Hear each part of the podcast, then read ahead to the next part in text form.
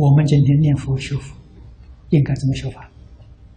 眼睛要看佛像啊，耳朵要听佛号啊，鼻要闻佛香啊，口要称名啊，这才行啊。这些污染要有高度的警觉。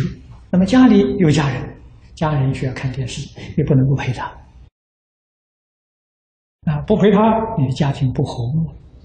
就同样看电视，你要记住，他们这个心被电视污染，你在那里阿弥陀佛，一个观想，凡所有相，皆是虚妄。你在那里看那个虚妄啊，啊，电视是虚妄，人生是虚妄，世界也是虚妄的。哎，这样的时候，你看电视也能修净土。啊，也能修清净心，不被它污染，这才行。啊，真正能够功夫到这，这功夫得力了，不受外界影响，